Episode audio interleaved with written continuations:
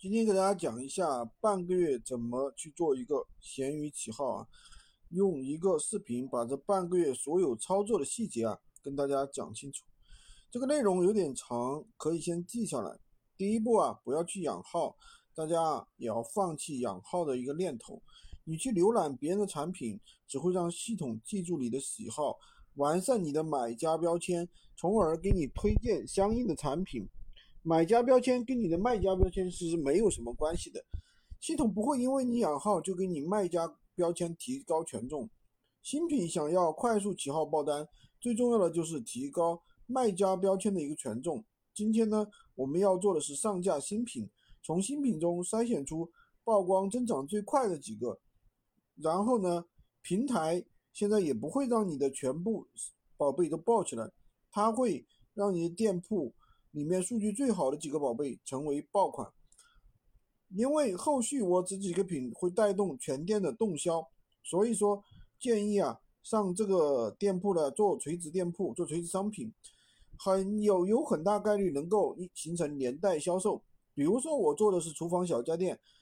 经常会购买全屋的这一个家电呢，这无形当中就提高了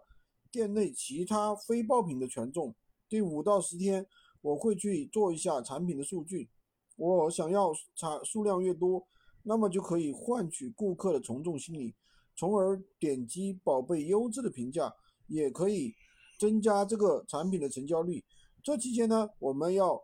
照顾曝光量增长最快的几个品，成交比例参考行业平均转化的一个平均值。第十到十五天呢，产品会进入一个扶持期，爆品会出现在。我们之前选出来的那些产品当中，可能是一到两个，也可能是三到四个。系统呢会随机抽选中，被选中的产品会出现在首页，猜猜你喜欢这些展现位置，并且搜索排名也会得到提高，随之而来的数据飙升。这就是我们之前的铺垫的数据起到了作用。扶持阶段积累的这个成交越多啊，我们获得店铺的这个权重也就越高。商品的排名也就会越高，这样等扶持期过后呢，我们的排名产品依然可以通过排名来获取流量。这样的话，有些顾客他就可以通过精准搜索搜索到你，这样的转化其实都是最高的。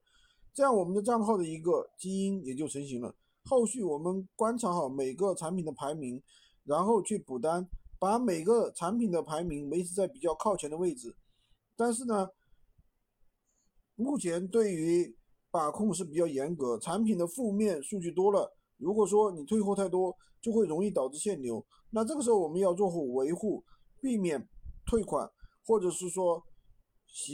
什么介入啊，什么差评，这样一个链条它一个生命周期就可以拉长。我们的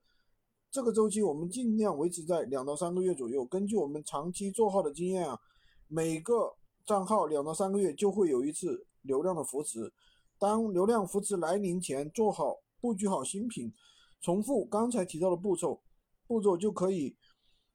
是性价比高，并且你的图片、标题、文案优化到位。只要做好了这一点，你的曝光量就会出来临之前就会出一个更高的一个订单。喜欢军哥的可以关注我，订阅我的专辑，当然也可以加我的微，在我头像旁边获取闲鱼快速上手笔记。